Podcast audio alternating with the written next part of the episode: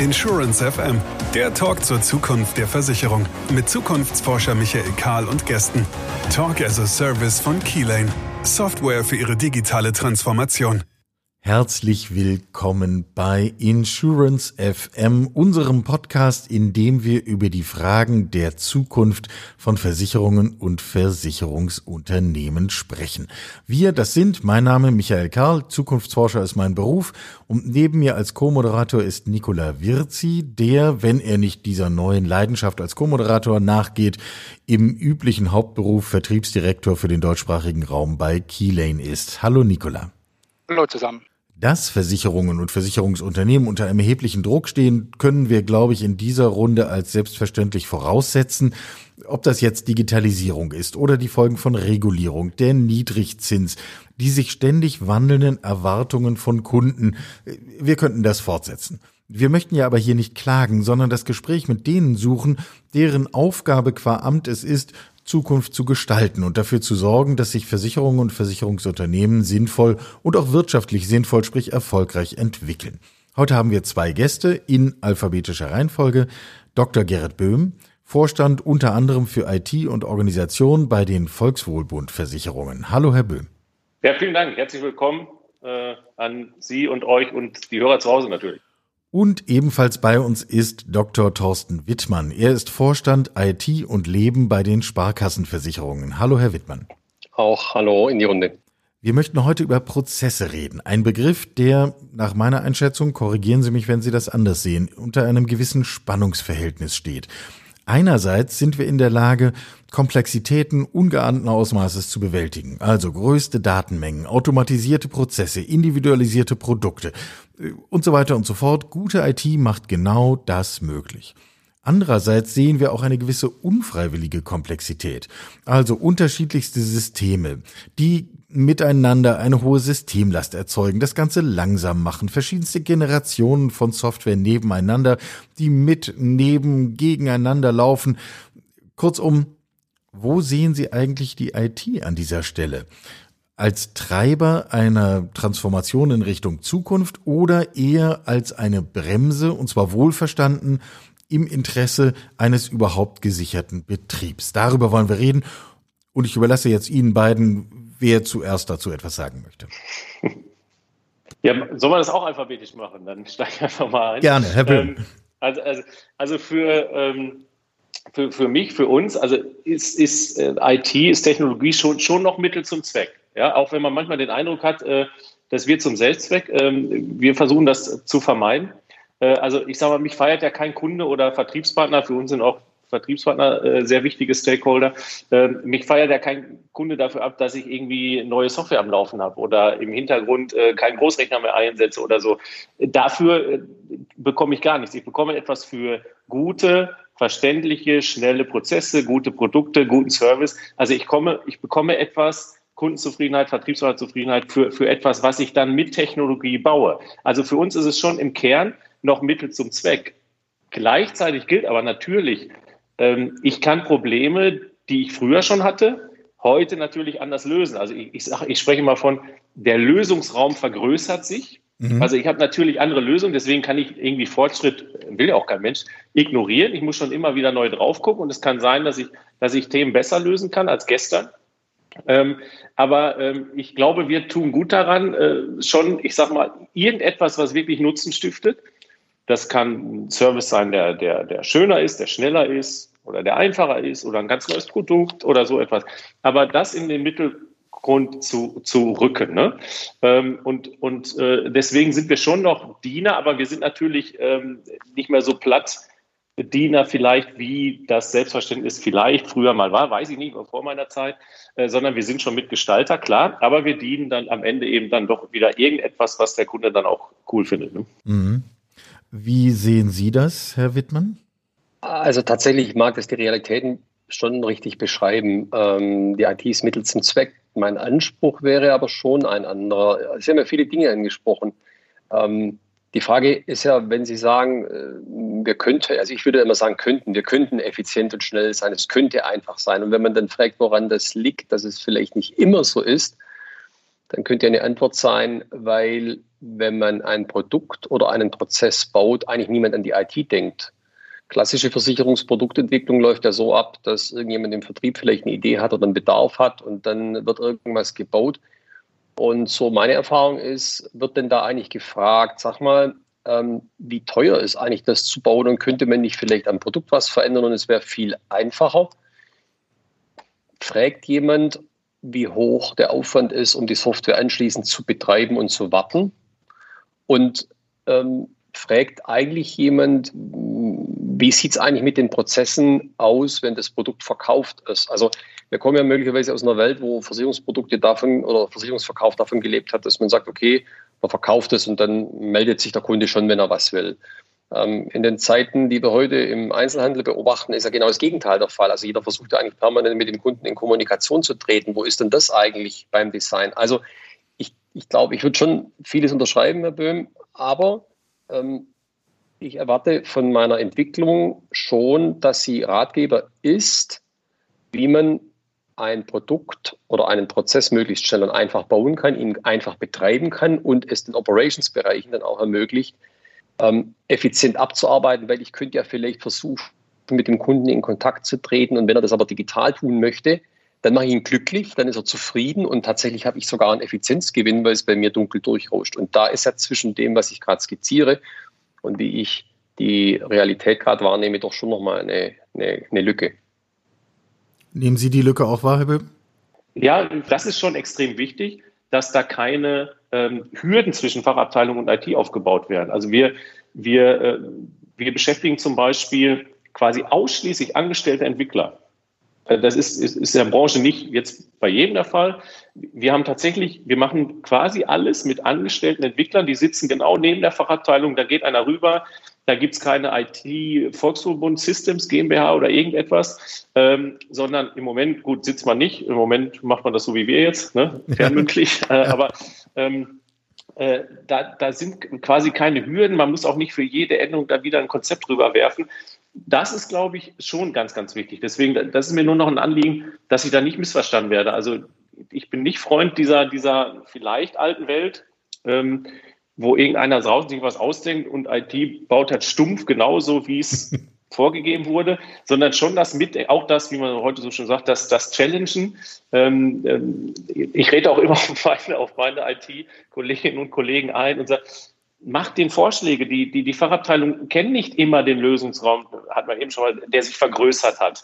Ihr, ihr müsst diesen Input liefern und dann, dann nehmen die den auch gerne an. Deswegen ist es so entscheidend, dass es auf Augenhöhe passiert. Ähm, äh, ich meinte das etwas abstrakter sozusagen. Die Technologie ist am Ende nicht selbst. Noch, Nochmal, wir werden nicht gefeiert für, dass wir, dass wir äh, irgendwas neu und modern im Hintergrund haben. Das interessiert Kunden und Vertriebspartner nicht. Aber die, die Menschen, die mit Technologie arbeiten, die sind natürlich äh, viel mehr vielleicht als auf Augenhöhe gefragt und gefordert auch tatsächlich, also auch gefordert, äh, als das äh, früher vielleicht der Fall war. Wie gesagt, ich muss immer, ich schiebe das vielleicht immer ein, weil äh, so urewig bin ich jetzt noch nicht dabei. da ist ja Wildmann deutlich sprechfähiger, was, äh, was was ja, ja, früher klingt jetzt, jetzt rede ich mir um Kopf und Kragen, ich höre besser auf. ja, aber, äh, aber dann nehme ich den Ball nochmal auf, weil ich finde diesen Punkt schon wirklich sehr spannend. Reicht denn das, auf Augenhöhe zu kommunizieren? Also ich meine, gerade weil doch die IT hier über Wissen verfügt, dass die anderen Fachabteilungen und äh, angrenzenden Bereiche so nicht haben. Ähm, müsste eine IT nicht, gerade weil wir wissen, dass die Zukunft von Versicherung doch ganz stark digital geprägt sein wird, äh, hier stärker initiativ werden ähm, und auf die anderen zugehen, selber Vorschläge machen, bevor jemand kommt und fragt? Also ich frage, ich, ich glaube, das ist eine Frage des Miteinanders. Ähm, das, was Sie skizzieren, mag ich ja vielleicht so denken. Die Frage ist, wenn man das zu offensiv spielt, dann produziert man mehr Widerstand als es am Ende nutzt. Ich glaube, wenn man das gut macht, kann man den Gegenüber überzeugen, dass diese Beratung einen Mehrwert für ihn bietet. Tatsächlich ein weiteres Problem ist ja, Sie haben vorher davon gesprochen, wie das alles so reibungslos funktioniert. Auch da würde ich widersprechen. Die Realität ist ja auch da eine andere. Ähm, ganz häufig hat ein Fachbereich ähm, eine Anforderung Und jetzt kriegt er die nicht schnell genug umgesetzt. Was tat er? Er, er suchte sich seinen Weg. Wasser findet seinen Weg. Mhm. Und äh, dann hat er eine Lösung und die funktioniert wahrscheinlich für ihn sogar auch, aber sie ist eben nicht integriert. Und wenn das jetzt an vielen Stellen passiert ist, dann fällt einem das jetzt hinten auf die Füße. Das ist das eine Phänomen. Das zweite Phänomen, ähm, auch zutiefst menschlich. Jeder glaubt ja immer, den Job des anderen machen zu können. Also ich stelle immer fest, und ich habe ja beide Seiten. Also ich habe die gesamte Lebensversicherung und ich habe die IT. Mhm. Ähm, und natürlich habe ich früher beobachtet, dass der Fachbereich schon genau wusste, welche Software er will. Und ähm, die Kollegen in der IT, die wussten ganz genau, wie man das alles kalkuliert. Und da stellt sich dann schon die Frage, will sich nicht jeder auf sein Expertengebiet zurückziehen? Äh, wenn ich nämlich beschreibe, was ich möchte, dann könnte ja ein erfahrener Architekt beispielsweise einen guten Vorschlag machen, wie man das in die Systemlandschaft vernünftig integriert. Aber eigentlich ist es ja wie beim Autokauf. Ja. Es ist ja wie ein kleines Kind, man freut sich dann, sieht die Software, hat da draufgeklickt, hat vielleicht schöne Beraterfolien gesehen und dann will man genau diese Software. Und ich glaube, wenn man da auf beiden Seiten ein bisschen zurückrudert und vielleicht auch äh, einander zugesteht, welche Kompetenz auf den verschiedenen Bereichen vorhanden ist, dann würde man da zielorientierter vorgehen können und dann würde sich die Frage, die Sie da stellen, ja eigentlich ganz von alleine lösen. Ich finde, was, was, was Herr Wittmann anspricht, ist ein ganz spannendes äh, äh, Thema. Das ist wie beim Verhandeln, ne? nicht von der Position zu kommen, ja, äh, sondern von Interesse. Ja, also Position ist, ich will links und Interesse ist ja eigentlich will ich zum Bäcker, ja, so und äh, äh und brauche ein Brötchen. Und das, das ist eine, eine Kunst, ist eine Daueraufgabe und ähm, die ist auch nicht immer trivial. Ich will das nicht schönreden, aber äh, das, also wir versuchen es halt wirklich in die einzelnen Köpfe zu bekommen, äh, dass die Organisation das dann äh, verinnerlicht, äh, dass man nicht schon von der Technik am Ende kommt, sondern wirklich, was wollen wir erreichen. Ähm, was ich mir wünschen würde, ist eher, wenn man mal auf die Unternehmenskultur schaut, meinem Eindruck nach hat die Versicherungsbranche das Phänomen, dass sie lange Jahre auf fachliche Expertise in den Sparten gesetzt hat. Und es ist, glaube ich, in allen Führungsebenen durchaus schwierig, ein Gefühl für Machbarkeit zu entwickeln, wenn man überhaupt keinen Bezug zu Software hat. Und es ist ja schon witzig, dass man immer gelesen hat, dass die Versicherungsbranche die Digitalisierung verschlafen hat, was stimmt. Aber auf der anderen Seite, wenn eine Branche von sich behaupten kann, digital zu sein, dann wir. Und man sieht es ja auch, ähm, die Versicherer haben eigentlich die allergeringsten Probleme im Augenblick, ähm, auch die Leute ins Homeoffice zu bringen, weil man eben für die Arbeit in den Versicherer überwiegend eine Tastatur und einen Bildschirm braucht. Ähm, und trotzdem haben wir es irgendwie nicht hinbekommen, die Innovation, die ja am Markt möglich ist, ins Unternehmen zu tragen. Was für mich den Schluss nahelegt, dass es eben eine Kulturfrage ist. Ähm, es war nicht nötig. Es war nicht nötig, darauf zu gucken, wie hoch die IT-Kosten sind. Es war egal. Ähm, der Kunde war zufrieden, wenn er, keine Ahnung, einen Rechnungszins von 4% bekommt und alles war gut. Das reicht halt heute nicht mehr. Ähm, Kunde hat andere Anforderungen, äh, damit er seine Zufriedenheit erleben kann, äh, ist, ist was ganz anderes notwendig. Insofern wäre mein Punkt eher, ich hätte nicht den Anspruch, dass die IT so eine führende Rolle hat, sondern ich würde mir viel mehr wünschen, dass mehr Menschen und Führungskräfte im Unternehmen einen Bezug zu IT und Software haben, weil eben das nicht jeder kann. Also oftmals war es ja so, man hat gedacht, ja klar, also IT kann irgendwie jeder, so ein Excel-Makro ist doch wunderbar, hat aber ja nichts mit geordneter IT zu tun und mhm. mit sauberen Prozessen. Und das fällt uns möglicherweise im Augenblick ein bisschen auf die Füße. Beziehungsweise, ich würde sagen, das ist der Teil, wo wir gerade einfach am schwer aufräumen sind und wo wir dann auch die größten Erfolge erzielen können. Also all die Dinge, die da so innovativ am Horizont ähm, erkennbar sind, das sind gar nicht die, die mich jetzt im Augenblick so sehr beschäftigen, sondern ich glaube, dass wir eher mit den mh, hm, mit, mit, mit bodenständiger Arbeit gerade einfach das auf einen anderen Level heben und dann können wir uns gerne uns auch über die, diese schicken Themen unterhalten. Also ich glaube, für, für beide Themen, die, die, die Herr Wittmann anspricht, ist, ist, die, ist, ist der enge Draht so entscheidend. Weil das eine ist ja tatsächlich, Herr Wittmann spricht es ja an, das Wort ist noch nicht war so ein bisschen Schatten-IT, ne? da sucht sich die Fachabteilung, baut sich irgendwas so und macht da so ein, macht da irgendwas und kennt auch noch einen Programmierer. Füße möglicherweise. Ähm, weil sie sich einfach nicht, warum auch immer, weil sie nicht trauen zu fragen oder so. Auf der anderen Seite ist aber dann auch für, für dieses Thema, dass Fahrradfahren möglicherweise die aktuellsten Technologien naturgemäß nicht so gut kennen kann, auch wieder dieser enge Draht notwendig. Und ich glaube, das ist der Schlüssel. Diese, man, man muss die, falls sie denn vorhanden sind, diese Hürden zwischen den Disziplinen einreißen, weil nur, das, das klingt jetzt alles, das klingt jetzt so platt, ne? aber nur eine Fachabteilung alleine macht keinen Sinn, äh, eine IT alleine macht auch keinen Sinn. Und deswegen ist das schon, also Augenhöhe gleichberechtigt, das ist das Thema. Die müssen sich streiten können, ne? Die, aber, aber so sinnvoll streiten können. Und eine Fachabteilung darf keine Angst haben, auf eine IT zuzugehen und sagen, wir haben hier irgendwie das Problem, wir denken an die Lösung, geht das nicht auch anders. Und äh, dafür, damit sowas aber passiert wirklich, das sind, das sind die einzelnen 1 zu 1 oder 2 zu 2 Gespräche, die entscheiden dann, ob es gut wird oder nicht.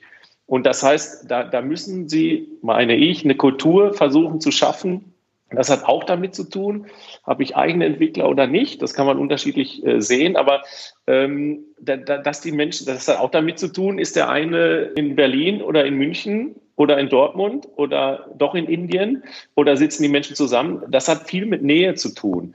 Ähm, und äh, dann in, in, diesem Sparring, dann, dann kann richtig was, was Cooles draus werden, ja? wo, eine, wo eine Fachabteilung ein Problem sieht und IT mithilft, dass es dann auch äh, eine fancy Lösung wird. Ja, ich, finde das gerade sehr spannend und interessant, dass Sie beide diesen Aspekt von Kultur so stark in den Vordergrund rücken. Die IT als Treiber von Unternehmenskultur ist ja schon mal eine starke Aussage. Also das nicht lange zurück hätte Leute das, glaube ich, eher verwundert, wenn man das so festgehalten hätte. Und Kultur. Ja, ich weiß nicht, vielleicht, da muss ich noch mal reingehen. Ich weiß jetzt nicht, ob IT der, der, der größte Treiber da ist. Meine, meine Aussage war, ähm, wenn man eine Kultur hat, wo sich IT und Fachabteilung auf Augenhöhe begegnen, dann ist das erfolgversprechend. Wer da jetzt der ist, der das treibt und wer das da reinbringt, das ist eine ganz andere Frage. Ich, ich, ich komme vom Denn, Ergebnis. Wenn, wenn, ja. wenn die Kultur so herrscht, ist das cool. Äh, Wer dafür sorgt, dass die so ist, das ist eine ganz andere Diskussion. Und ob da überhaupt einer für sorgen kann, ja, also ob man das so durchregieren kann, das ist nochmal eine ganz spannende Frage. Na, regieren kann man Unternehmenskultur natürlich nicht, aber ja durchaus entsprechende Entwicklungsprozesse anstoßen. Und ich hatte jetzt an dieser Stelle einfach vorausgesetzt, dass derjenige, der bestimmte Entwicklungsprozesse der Unternehmenskultur benötigt, dann auch sich in die Lage versetzt, sie entsprechend anzustoßen. Ähm, ich würde gerne noch ein zweites, durchaus auch kulturell aufgeladenes Thema hier noch mit in die Diskussion einwerfen. Wir hatten genau hier an dieser Stelle in diesem Podcast eine ganz leidenschaftliche Diskussion rund um das Thema Agilität. Ähm, das war zwischen Herrn Sommer von der Generali und Herrn Burdak von der Signali Duna die äh, sich die Köpfe sehr heiß geredet haben und äh, unter der Überschrift Agilität äh, dabei waren, ihr gesamtes Unternehmen umzubauen und vom Kopf auf die Füße zu stellen. Ähm, wir reden ja jetzt hier über Prozesse heute. Ähm, ist das auch ein Thema in diesem Zusammenhang, das uns dabei hilft, Prozesse so aufzustellen, dass wir die nötige Flexibilität, Beweglichkeit, Gelenkigkeit auf allen Ebenen realisieren können? Ich schnaufe tief. Ähm, also ich habe tatsächlich den Podcast Teil 1 angehört und ähm, ich glaube, ich hätte es nicht so gesehen, wie die Kollegen das beschrieben haben. Ähm, also wenn wir von Agilität sprechen, ist ja immer die Frage, was meinen wir eigentlich? Ähm, das ist, da versteht, glaube ich, jeder so, hat jeder so sein Bild. Deswegen fällt es mir auch immer schwer, darüber zu diskutieren. Wenn ich jetzt mal wirklich auf die Softwareentwicklung äh, beziehe, äh, was ich immer sehr gern mache, ich unterhalte mich gern mit äh, IT-Kollegen, die nicht aus meiner Branche sind. Ähm, weil ich finde, da lernt man immer viele neue Blickwinkel kennen, die man vielleicht, weil ja alle aus der gleichen, aus der gleichen Blickrichtung kommen, ähm, ähm, da fehlt manchmal ein bisschen der Input. Und was die mir natürlich beschreiben, vor allem der Einzelhandel, was ich so, so, so mitbekomme, die sind extrem agil unterwegs. Das ist DevOps pur. Ähm, die haben mehrfach am Tag, zweimal am Tag, äh, bringen die ihre Dinge raus. Jetzt muss ich aber dazu sagen, das hat ja überhaupt nichts mit meiner Architekturlandschaft zu tun. Also ich habe überhaupt gar keine Notwendigkeit, das zu erreichen. Mein Problem ist eher, ich komme von der anderen Seite. Ich habe äh, in meinem Haus drei Release pro Jahr. Das finde ich persönlich eigentlich zu wenig, ähm, weil es extrem langer Vorlauf ähm, das heißt, ich hätte, wenn jetzt mir jemand sagt, Agilität ist für ihn schnellere Zyklen, Dinge live zu setzen und damit auch Möglichkeit zu haben, zu erkennen, dass es nichts war, mhm. dann hätte das meine volle Unterstützung. Ähm, stellt sich dann die Frage, wie machen Sie das, wenn Sie über Systemgrenzen hinweg indikative Tests machen wollen? Also beispielsweise in meinem Haus, wir haben seit über zehn Jahren keinen Host mehr. Ich habe ganz wenige Systeme. Ähm, das ist ein echter Benefit. Aber an einer Stelle ist es für mich schwierig, wenn ich an einem System verändern etwas verändern möchte, dann habe ich immer die Interaktion mit einem anderen. Also gerade im Lebenbereich kenne ich das von vielen Häusern so, da haben die Lebenkollegen einfach ihre eigene Systemlandschaft. Damit können die auch ziemlich frei agieren. Habe ich nicht. Ich habe Abhängigkeiten zu einem Partnersystem, zu einem großen. Das zwingt mich sehr genau zu testen, weil wenn der eine an der linken Ecke schraubt und ich nicht aufpasse, dann haut es mir an der rechten Ecke alle Schrauben um die Ohren. Also ich, konnt, ich kann mit diesen Themen oftmals nicht so viel anfangen. Also was mir, was mir wichtig ist, Agilität setzt extreme Struktur und extreme Prozesskenntnis voraus. Also Agilität ist ja oftmals so in den Köpfen, man klebt jetzt bunte Post-its und alles ist lustig. Und da, da drehe ich mich irgendwie mit Grausen ab. Ähm, wenn mir einer sagt, äh, wir haben klare Prozesse, wir haben strikte Richtlinien, wir haben äh, enge Sprints, ähm, alle halten sich an die Regeln, haben genau die Kenntnis über, über Inhalt und, und Verfahren, dann findet es meine Unterstützung. Und wir versuchen das auch in kleinen Systemen, die möglichst unabhängig sind, auch zur Anwendung zu bringen, tun uns aber ganz offen schon auch schwer bei den drei großen Kernsystemen. Also wir haben ein System für Leben, eins komplett Leben, wir haben eins komplett Composite, also Sach, ähm, mhm. äh, Unfall, alles zusammen, da ist auch der Partner mit drin und dann nennen wir mal die SAP-Welt. Ähm, und da fällt es mir unendlich schwer, da in agilen Sprints zu denken, wo ich irgendwie dauernd irgendwas live setze. Also vielleicht auf den Punkt gebracht, ich finde Agilität schon wichtig, ähm, weil es nämlich das, was wir vorher über die Kultur diskutiert haben, doch eigentlich schafft. Nämlich, dass der Beauftragende mit dem Entwickler an einem Tisch sitzt. Und deswegen bin ich da ein Fan von. Aber all das, was darüber hinausgeht, das ist mir, ähm, das ist mir ja, fremd. Ich weiß nicht, was es mir in meiner konkreten Situation hier als, als SV Sparkassenversicherung bringen soll. Herr Böhm, wie sehen Sie das? Ja, also ich muss sagen, äh, da, da gilt so ein bisschen, äh, was ich oben gesagt habe. Also, also weder ein Kunde noch ein Vertriebspartner feiert uns grundsätzlich dafür ab, ob wir agil entwickeln oder ob wir Wasserfall entwickeln, das interessiert draußen erstmal keinen. So, wenn ich jetzt, jetzt wie bei Wittmann, wenn ich das sehe als Methode, um ähm, vielleicht schneller zu sein, ja, im Ergebnis, wie ich da hinkomme, wenn ich am Ende schneller sein will, dann ist das wunderbar. Im Übrigen, wir machen das auch tatsächlich. Wir machen das aber nicht aus Prinzip, sondern wir machen das sehr selektiv. Also wir haben in der Regel sind es die Anwendungen, die für Vertrieb, für Vertriebspartner oder kundenrelevant sind, die was mit, mit Webfrontends und so weiter zu tun haben. Ähm, da entwickeln wir tatsächlich auch agil und dann sind wir bei Herrn Wittmann dann aber 100 Prozent. Also dann wirklich strikt, dann nicht so ein bisschen mit, sondern dann, dann gibt es den Dailies, dann ist das auch hardcore transparent. Das ist, das ist alles andere als Lufti-Pufti. Ähm, das ist wirklich dann ähm, sehr strikt. Man, man macht sich ganz nackig, wirklich auch vor den Kollegen. Das ist sehr intensiv. Äh, und für gewisse Probleme nutzt, Problemlösungen nutzen wir das wirklich sehr gezielt. Aber wenn ich jetzt ähm, irgendeinen Schleifer an unser Buchhaltungssystem baue, dann mache ich das nicht agil, sondern dann schreibe ich das Fachkonzept ganz klassisch auf, dann baue ich, dann baue ich es ein und bin fertig. Also grundsätzlich ist das so eine, so, so eine, so eine Haltung von uns, wenn das so sehr prinzipiell und so global galaktisch wird, ne? so wir machen jetzt alles links oder wir machen jetzt alles rechts, ne? wir machen jetzt alles agil oder wir machen jetzt alles Cloud, ja, oder so, dann haben wir damit so unsere Probleme, weil, weil wir, äh, das ist in der Regel dann, meinen wir, oder für unsere Situation, von der kann ich ja sprechen, ist das dann in der Regel nicht das Beste, sondern man muss einfach vom Problem zu Problem. Aber wir haben das eingeführt für bestimmte Themen, nutzen wir das, da funktioniert es auch gut, für andere Themen nutzen wir das nicht. Was, was die Kollegen ja meinen, ist, ich, ich muss schnell sein, ich muss wach sein, ich kann nicht drei Jahre mich einschließen und dann was bringen, was dann keiner mehr haben will. Das ist ganz klar, das, das, das sind die Anforderungen, die wir haben. Aber mit welcher Methode wir die lösen, interessiert draußen keinen. Wie interessiert das Ergebnis? Ähm, und äh, ja, ich, ich, glaube, Herr Wittmann und ich sind da, sind da recht eng beieinander. Ich habe auch schon festgestellt, Herr Böhm, äh, Herr Karl, Sie haben die falsche Auswahl an, an, an Gästen gemacht. Wir sind zu sehr beieinander, fällt mir, fällt mir auf. Na, es, es kann ja auch einfach sein, dass sie jetzt, weiß ich, finden, die beide recht haben. Also das äh, ich, Ja, das sowieso. oh, Recht und Unrecht, jetzt wird's aber. Ja, nein, nein, nein, nein. Die, die, die Kiste machen wir gleich wieder zu, solange sie noch wieder zugeht. Das umfeld Gottes Willen. Ähm, ich würde gerne noch einen Schritt weiter in die Zukunft gucken. Weil wir haben uns jetzt mit, mit heutigen Herausforderungen beschäftigt und das, glaube ich, wirklich auch differenziert mit Fragen von wie der Kultur und der Zusammenarbeit, der Methodenauswahl und so weiter äh, besprochen. Nun haben wir ja jeden Grund zur Annahme, dass der Veränderungsdruck auch in der Versicherungsbranche in den kommenden Jahren nicht geringer wird, sondern eher steigt. Ähm, und dass auch das Tempo, äh, mit dem sich Technologie und technologische Möglichkeiten entwickeln, eher wächst. Äh, das Tempo, in dem der Lösungsraum sich vergrößert, eher wächst. Äh, um, diesen Begriff auch nochmal aufzugreifen. Ähm, haben Sie eine Vorstellung davon, was das technologisch für Ihre Häuser bedeutet, was Sie da erwarten? Haben Sie, haben Sie ein relativ klares Zukunftsbild, sagen wir mal zehn Jahre voraus? Nö, also da kann ich, da kann ich klar ein, eindeutig erwarten. Also ich finde es spannend. Ich meine, Sie haben ja gesagt, Sie sind Zukunftsforscher.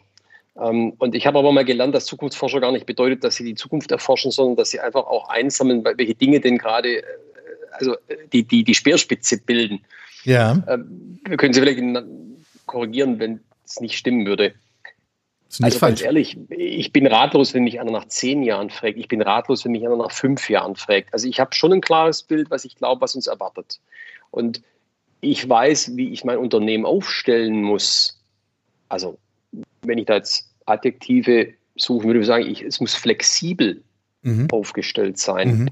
Mhm. Mhm. Ähm, es muss ähm, ja, also äh, hochreaktiv sein. Ähm, aber konkret weiß ich das natürlich nicht. Mhm. Also Herr Böhm, wissen Sie das? Wissen Sie, was in zehn Jahren ist? Ich würde mitschreiben. Und wir also, nehmen auf, kein Problem. Ja, was, also was ist in zehn Jahren? Also ich sage, ich, ich weiß nicht, ob sich, ich, also das ist aber wieder ein zweiter Podcast. Ne? Ich habe immer Schwierigkeiten bei diesen Aussagen, alles wird immer schneller und alles dreht sich immer schneller. Ich sage mal, wenn das immer so immer schneller ist, wann hört denn das auf? Und ich sage mal, was ist denn jetzt wirklich revolutionär und was ist nicht einfach inkrementell? Also mhm. nur, nur spaßeshalber, ja. Ich glaube, die letzte echte Revolution beim, beim Telefon ist, weiß ich, wann war das erste iPhone? Das ist 15 Jahre her, jetzt mal einfach mal provokant. Ne? Das 14. ist urewig her. Mhm. Natürlich steigt Rechenpower exponentiell, das ist mir alles klar. Und ich, ich kenne alle, ich kenne auch die Bilder mit ne, linear und wir unterschätzen das und nachher saust das alles weg. Ähm, aber wir wissen auch, und Sie wahrscheinlich viel besser als Herr Wittmann und ich, äh, dass gewisse technologische Fortschritte auch massiv überschätzt werden. Natürlich. Also ich glaube, vor, vor zehn Jahren haben ganz viele Menschen gesagt, in zehn Jahren fahren wir autonom Auto. Und das machen wir jetzt doch in arg begrenzten Setups. Ne? Also ich sage ja nicht, dass das nicht kommt, um Gottes Willen. Äh, so, aber jetzt äh, vielleicht versuche ich die Kurve zu kriegen. Also ich weiß, ich weiß im Moment, woran wir arbeiten und ich weiß, wo, wo ähm, ja, wir, wohin wir unsere Technologien entwickeln. Ähm, auf dem Stand, was jetzt zeitgemäß ist. Aber natürlich ist in zehn Jahren was anderes zeitgemäß. Und natürlich ist mir klar, und das ist aber, glaube ich, auch schon, das ist zum Beispiel etwas anderes als ähm, ja in der Großrechnerwelt. Da konntest du ja wirklich sagen, in zehn Jahren ist es immer noch so. Ähm, und da konntest du auch wirklich, das wissen, das haben wir ja alle, oh, Herr Wittmann hat es nicht mehr, habe ich gerade übrigens mit, mit Erstaunen und Begeisterung und äh, äh Hochachtung gehört, dass, dass Sie seit, ich, mag es gar nicht glauben, seit zehn Jahren keinen Großrechner mehr haben. Aber ähm, die, die, ich sag mal, auf einer Großrechnerkiste, da, da, so eine Anwendung läuft ja 20 Jahre, ohne dass sie die anfassen. Sowas geht natürlich heute nicht mehr. Ne? Heute haben ja. sie ja alles halbe Jahr Theater, müssen eine Java-Version hochziehen und so weiter. Also was wir, was wir schon versuchen ist, ich weiß, was, was jetzt aktuell ist. Wir versuchen uns da jetzt hinzuentwickeln und wir versuchen uns da so hinzuentwickeln, dass wir dann auch mit diesen Zyklen die uns ja teile, teilweise aufgezwungen werden, die wir uns ja nicht aussuchen äh, unbedingt. Ne? Also, äh, dass jetzt irgendeine Drittsoftware Java 8 nicht mehr unterstützt, das haben wir uns ja nicht ausgedacht, Herr Wildmann und ich, sondern das, das sind ja einfach Rahmenbedingungen. Also wir versuchen, und ich glaube, das versuchen wir aber alle, das ist ja jetzt nicht Volksverbund äh, äh Genialität, sondern uns äh, so, so aufzustellen, dass man sich sukzessive weiterentwickeln kann, weil man natürlich nicht weiß, was und welche Technologien genau in zehn Jahren äh, äh, stattfinden werden. Mhm. Ich würde würd vielleicht doch nochmal einen ernsthaften Versuch unternehmen. Also was man doch aber beobachten kann, und ich glaube, man muss doch gar nicht so sehr nach vorne in die Zukunft gucken, sondern man muss doch einfach mal nur schauen, was haben wir denn eigentlich gerade für Themen. Also ich glaube, die Versicherungsbranche ganz allgemein, aber auch unser Haus, wenn man die Altersstruktur anschaut, stellt man fest, Versicherungsbranche ist eine durchaus alte also eine, eine, alte Branche, nicht nur wie lange es sie gibt, sondern auch die Mitarbeiter haben ein hohes Durchschnittsalter. Mhm, mh, mh. Das heißt, wenn ich einfach bei mir in die, in die äh, Abgänge reinschaue, wenn die Leute in den, in den Ruhestand gehen, dann kann ich, also dann gehen hier große Bus, große Busse von Mitarbeiterinnen und Mitarbeitern aus dem Haus. Ja. Damit ist das Know-how weg und damit ist aber auch die Power weg. Gleichzeitig beobachte ich, dass der Versicherungsmarkt jetzt nicht unbedingt eine Boombranche ist. Ähm, also es werden ja gerade nicht eher mehr Versicherer, sondern es werden ja gerade eher weniger Versicherer. Also wird ja die Frage sein, wie kann man sich in drittens, wenn man mal die Kapitalmärkte anschaut, dann macht es ja den Versicherern auch nicht unbedingt leicht. Klar, äh, schwierig mit einem Negativzins. Äh, wir müssen also schauen, dass wir bei fallenden Marschen trotzdem noch als Unternehmen vernünftig existieren können, unsere Dienstleistung anbieten können. Und dann haben wir noch den Kunden, ähm, der einfach eine, ein anderes Verhalten hat, wobei ich da schon auch glaube, dass vieles digital sein wird, aber ich würde das als unser Glück bezeichnen. Bei Versicherungen ist es meinem Eindruck nach immer noch so, dass in vielen Fällen der Kunde auch an manchen Stellen persönliche Beratung wünscht. Er will das vielleicht nicht immer in jedem Punkt, aber er will eben meiner Meinung nach auch nicht, dass er das Versicherungsgeschäft absolut rein digital abwickelt. Also ich bin jetzt pauschal. Mhm. Und wenn ich das nehme und einfach mal als Zutaten betrachte, dann weiß ich doch eigentlich schon, was ich die nächsten Jahre machen muss. Ich muss also sehr effizient aufgestellt sein. Weil hilfreich ist ja wie immer, wenn man in die anderen Branchen schaut. Und ich würde mal sagen, die Branche, die uns am nächsten ist, ist die Bankenbranche. Ähm, und die sind aber auch von der Regulatorik und alles, was sie so machen müssen, so immer sogar, ich schätze mal, acht Jahre sind die voraus. Und noch weiter in die Zukunft kann man gucken, wenn man dann in die befreundeten Branchen guckt oder in die benachbarten Branchen. Keine Ahnung, jetzt wenn wir mal den Druck anschauen, mhm. äh, was da so passiert ist, äh, also Zeitungen äh, etc. Ähm, oder Einzelhandel, dann kann man ja erahnen, wo das hinläuft. Und ich glaube, dann hat man doch schon mal eine gute Guideline, um sich für die nächsten drei, vier Jahre gut zu positionieren. Und ich würde mir also tatsächlich weniger einen Kopf machen, was dann vielleicht noch für ein Blitz in drei oder vier Jahren einschlägt, den ich eh nicht kenne. Und mir reicht es völlig, dass ich weiß, dass ich noch tatsächlich ein paar Baustellen habe, um mich bei den aktuell bekannten Rahmenbedingungen in eine gute Position zu bringen. Ähm, und deswegen ist, glaube ich, die Frage nach dieser Zukunft und den zehn Jahren nicht nötig. Und Herr Böhm, ich will Ihnen dazu stimmen, Sie haben das mit dem Auto äh, angesprochen, also auch weil wir, ich wundere mich, wir haben, ich habe die Zeit gestoppt, wir kamen noch nicht mal bei KI vorbei. Also ich bin total erstaunt, ähm, Haben wir jetzt hiermit äh, erwähnt? Ja, ähm, also wenn ich mir das anschaue, dann ist man auch in der Versicherungsbranche von KI wirklich in einem, in einem breiten Einsatz einfach noch weit weg und zwar genauso weit weg wie die Autobauer beim autonomen Fahren. Was aber nicht heißt, dass es nicht kommen wird. Und wenn man da jetzt auch wiederum einen klaren Plan hat, was man tun muss, um das umsetzen zu können, dann ist man für die nächsten drei, vier Jahre absolut gut, gut beschäftigt. Und, und ich glaube, man ist noch nicht mal schlecht aufgestellt nach den drei, vier Jahren. Also ich würde da auch nochmal vielleicht einen, einen Punkt ergänzen. Ja. Ich glaube, es ist sehr, sehr wichtig, dass man sich über seine Rolle klar wird.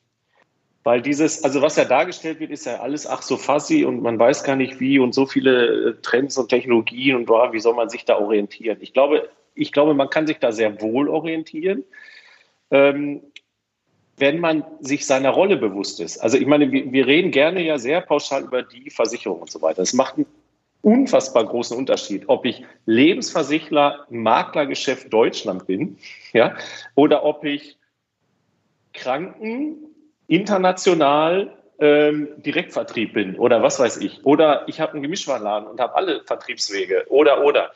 Das ist, dann, dann bin ich eine Aktiengesellschaft, bin ich ein Verein wir können es nicht so pauschal diskutieren. Und, und man muss sich seiner Rolle klar werden. Bin ich Zulieferer? Bin ich Produktzulieferer für wen anders? Ja, für, für einen Makler oder so.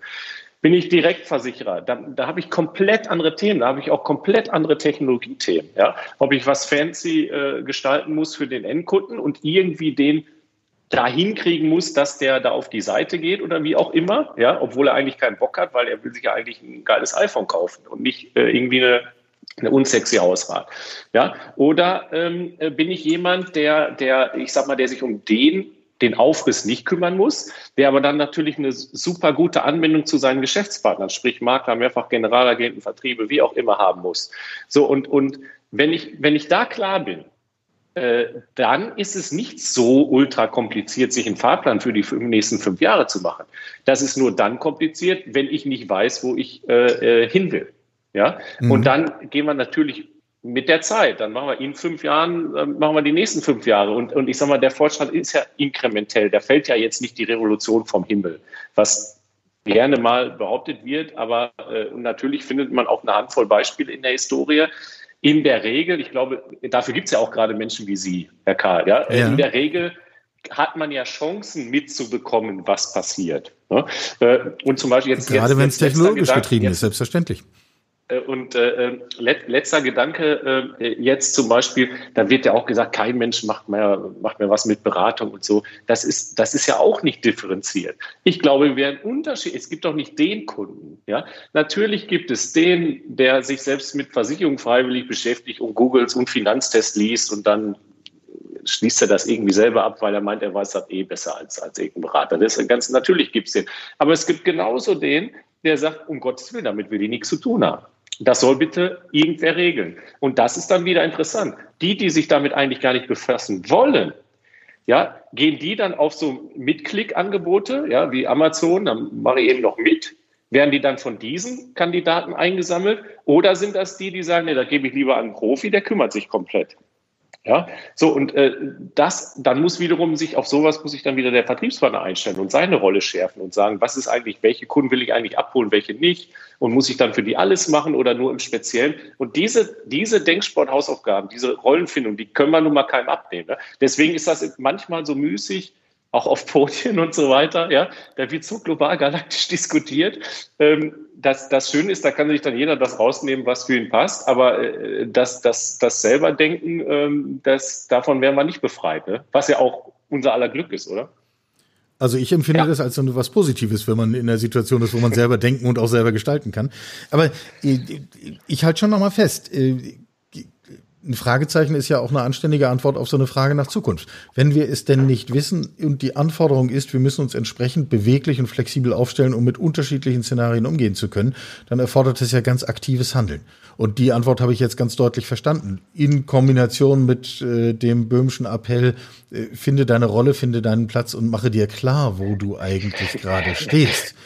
Sie sagen mir, wenn ich das unzulässig verkürze. Ähm, aber äh, das klingt ja jetzt in meinen Ohren in keiner Weise banal, sondern ganz im Gegenteil hoch anspruchsvoll, das auch wiederum in das Mindset eines Unternehmens zu bringen. Da schließt sich der Kreis wieder hin zu der Kultur. Ähm, anspruchsvolle Aufgabe, die Sie da haben. Ja, ja, ja. Schweigende Zustimmung. Die geneigten doch, Hörer sehen nicht, Laune, ja. sehen nicht das Nicken an dieser Stelle, aber äh, das können wir auf diese Weise auch noch mit äh, reinbringen. Da Sie das Stichwort angesprochen haben, angesprochen haben, müssen wir es ja zumindest noch kurz äh, einläuten. Wir haben schon über unklare Begriffe gesprochen. Künstliche Intelligenz ist jetzt nicht trennschärfer als alles andere, was wir jetzt hier in dieser Runde schon hatten. Ähm, aber ein kurzes Schlaglicht dann noch darauf, äh, wenn äh, Sie, Herr Wittmann, sagen, wir sind da eigentlich als Versicherungsbranche noch nicht wirklich. Was ist denn das, was Sie dann können, wenn Sie denn da angekommen sind? Kann man das auf einen kurzen Nenner überhaupt bringen? Na, ich glaube, wenn sich ein Versicherungsunternehmen dafür entscheidet mit, mit Techniken, also mit statistischen Verfahren. Äh, also man, man gestattet mir, ich bin aus der Mathematiker-Ecke, das sind einfach statistische Verfahren. Und wenn man die zur Anwendung bringen will, braucht man Daten. Und wenn man das tun will und nicht ewig am Tropf eines Beraters hängen will, dann muss man sich damit selbst beschäftigen. Also würde ich jedem raten, der sich mit so einem Thema auseinandersetzen möchte, sich nicht kirre machen zu lassen, sondern einfach mal anzufangen zu schauen, was habe ich denn an Daten. Da wird man relativ schnell enttäuscht sein, was man nicht hat. Ähm, und zwar eigentlich haben müsste, aber ja, dann ja. wäre es doch aber mal gut anzufangen zu sammeln und einfach mal auszuprobieren. Und dann wird man auch relativ schnell ernüchtert feststellen, dass all die Dinge ähm, nicht so einfach sind, wie man es manchmal denkt. Aber ich glaube, vielleicht doch nochmal den Begriff agil, das würde ich zum Beispiel darunter verstehen, das ist Spieltrieb. Also ich, wir haben vorher nach den Adjektiven äh, gesucht mhm. oder nach den Beschreibungen. Also ich muss nicht nur flexibel aufgestellt sein, sondern ich würde mir von meiner Mannschaft, und zwar egal ob Fachbereich oder IT, Spieltrieb wünschen. Nämlich, dass man Lust hat, Neues auszuprobieren. Ähm, und dazu gehört auch, auch eine Führungsmannschaft, die das gestattet. Ähm, und man eben nicht das einkauft, weil man denkt, mit einem teuren Software-Tool, wir sind wieder bei der Auswahl einer Software, mit yeah. der es nämlich gar nichts zu tun hat, ähm, löse ich dann das Problem und kann auch sagen, ich bin als Versicherer jetzt bei der Digitalisierung ganz weit vorne. Und wenn ich das mache, dann entsteht von alleine der Drive, weil dann auf einmal alle feststellen, was man damit eigentlich an so coolen Sachen machen kann. Und wenn Sie fragen, was, was ich mir da jetzt nach vorne wünsche, wir haben jetzt beispielsweise in, in Leben, wir versuchen ja den Kunden insofern zu begeistern, dass er doch möglichst bei einer Anfrage schnell eine Antwort bekommt. Und in der Lebensversicherung ist es bei biometrischen Anfragen immer so eine komplizierte Sache, gerade wenn Sie sich äh, gegen Todesfall oder BU absichern wollen. Und ich mache einfach die steile These immer, warum ist es nicht so? Man ist im Beratungsgespräch und auf dem Weg nach Hause kriegt man die Zusage, dass man den Vertrag bekommt und vielleicht in 85 bis 90 Prozent der Fällen. Es ist heute schon so, dass man das vielleicht in 30, 40 hin, hinbekommt, äh, weil eben einfach der Kunde gar nichts angibt. Mhm. Dann gibt es den Teil, den man nie ohne Klar. weitere ärztliche Prüfungen ähm, genehmigen kann. Aber es gibt eben dieses Grau in der Mitte. Und ich glaube, da kann man mit statistischen Fahren beispielsweise eine ganze Menge machen. Wir probieren da gerade aus und wir tasten uns ganz langsam nach vorne, weil, wenn man da nicht aufpasst, holt man sich natürlich auch jede Menge Schwierigkeiten ins Buch. Also da muss man vorsichtig sein. Aber das wäre jetzt für mich so ein Beispiel, ähm, wo ich mir, und das kann man jetzt ausbreiten, das war ein Beispiel auf viele andere Themen, ähm, wenn man das macht, dann ist man, glaube ich, in, in, in den fünf Jahren als Unternehmen in der Lage, bei dem Thema mitzudiskutieren, wenn man eben die eigene Expertise aufgebaut hat. Ich glaube, man kann vieles lernen. Man muss es einfach nur probieren und man kann sich dann ja auch helfen lassen. Also das machen wir auch. Wir holen dann Leute rein äh, von außen, die da einfach Erfahrung haben. Und wenn man es dann aber, sage ich mal, ein, zwei Jahre gemacht hat, dann kann man auch irgendwann selbst laufen. Mhm. Wie ist da Ihre Perspektive, Herr Böhm? Ja, ich finde das ganz interessant. Ich finde das insofern ein gutes Beispiel, weil das von einem echten Problem kommt. Also so ein, so, so ein künstliches neuronales Netz bauen und einsetzen, das ist ja, das, also das kann man schaffen. Ne? Also das ist jetzt nicht ja, äh, äh Rocket ja. Science, da muss man sich ein bisschen, aber gerade, wie, wie Herr Wittmann sagt, Mathematiker und so, die haben das sofort gerafft. Ne? Also die sind da äh, ratzfatz dabei, okay, eine neue Methode, die funktioniert so wunderbar, feuerfrei. Da gibt's ja Einzeiler, ne, Skripte, das wird ihnen ja auch schon abgenommen. Also das ist ja alles da und einsatzfähig. Ähm, ich sage mal jetzt zum Beispiel einfach einen Tarif anders zu kalkulieren. Da ist eine logistische Regression oder irgendetwas zum Trennen schon verdammt gut, verdammt gut. Und da kriegen Sie in der Regel nicht äh, die Revolution. Vielleicht haben Sie eine Chance bei, bei so Vorhersagethemen. Ich sage mal weitergesponnen, das Beispiel von Herrn Wittmann, wenn man jetzt mal Datenschutz und all sowas weglässt, ja, dann könnte man sich natürlich irgendwie spinnert vorstellen, da muss überhaupt keine Frage mehr beantwortet werden, weil ich habe ja alle Informationen schon, weil ich sein Facebook-Profil kenne und so weiter. Mhm. Äh, und der mhm. muss gar mhm. nichts mehr mhm. beantworten und ich weiß eh schon alles und, und ich, ich tarifiere das äh, entsprechend und fertig. Das hat jetzt auch vielleicht weniger mit künstlicher Intelligenz als auch wieder eher mit normaler, in Anführungszeichen, Statistik zu tun. Äh, äh also wichtiges Thema, keine Frage. Ähm, der Methodenkasten ist größer geworden, entbindet uns aber nicht davon, äh, erst das Problem zu finden. Sonst geht es uns wie mit Blockchain. Mal provokante These hier. Und das ist jetzt endgültig die Überleitung zu einem nächsten Gespräch, denn die Kiste machen wir jetzt heute nicht mehr auf. Das führt uns noch in ganz andere Ecken. Ich lerne aber ganz viel Neues, unter anderem über den Charme, den die Betrachtung eines Problems hat. Und das hat sich ja so ein bisschen als roter Faden auch durch unser Gespräch gezogen. Und das finde ich eigentlich einen wirklich schönen Gedanken. Mit dem würde ich unser Gespräch gerne beschließen. Ich danke dieser Runde Ihnen allen äh, für Ihre Zeit, für Ihren Einsatz und die Offenheit. Äh, mir hat es viel Vergnügen bereitet. Ich hoffe Ihnen auch. Herzlichen Dank. Vielen Dank. Ja, vielen Dank. Hat großen Spaß gemacht. Insurance FM, der Talk zur Zukunft der Versicherung. Mit Zukunftsforscher Michael Kahl und Gästen. Jeden Monat im Gespräch mit Entscheidern und Treibern der Versicherungswirtschaft. Talk as a Service von Keylane. Software für Ihre digitale Transformation.